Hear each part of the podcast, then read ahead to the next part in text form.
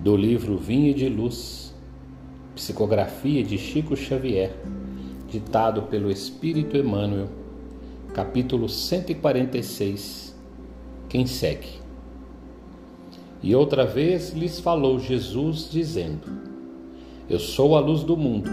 Quem me segue não andará em trevas, mas terá a luz da vida. Evangelho de João, capítulo 8, versículo 12. Há crentes que não se esquivam às imposições do culto exterior. Reclamam a genuflexão e o público trovejante, de momento a momento. Preferem outros o comentário leviano acerca das atividades gerais da fé religiosa, confiando-se a querelas inúteis ou barateando os recursos divinos.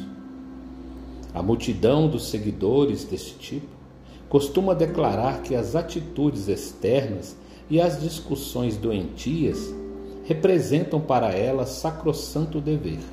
Contudo, tão logo surgem inesperados golpes do sofrimento ou da experiência na estrada vulgar, precipita-se em sombrio desespero, recolhendo-se em abismos sem esperança. Nessas horas cinzentas, os aprendizes sentem-se abandonados e oprimidos, mostrando a insuficiência interna. Muitos se fazem relaxados nas obrigações, afirmando-se desprotegidos de Jesus ou esquecidos do céu. Isso ocorre, porém, porque não ouviram a revelação divina, qual se faz necessário. O Mestre não prometeu claridade à senda dos que apenas falam e creem. Assinou, no entanto, real compromisso de assistência contínua aos discípulos que o seguem.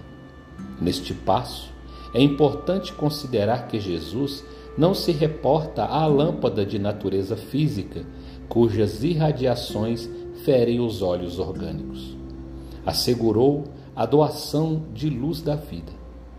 Quem efetivamente se dispõe a acompanhá-lo não encontrará tempo a gastar com exames particularizados de nuvens negras e espessas, porque sentirá a claridade externa dentro de si mesmo.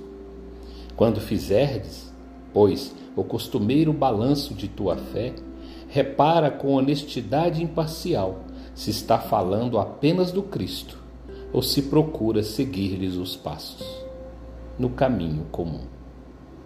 Que assim seja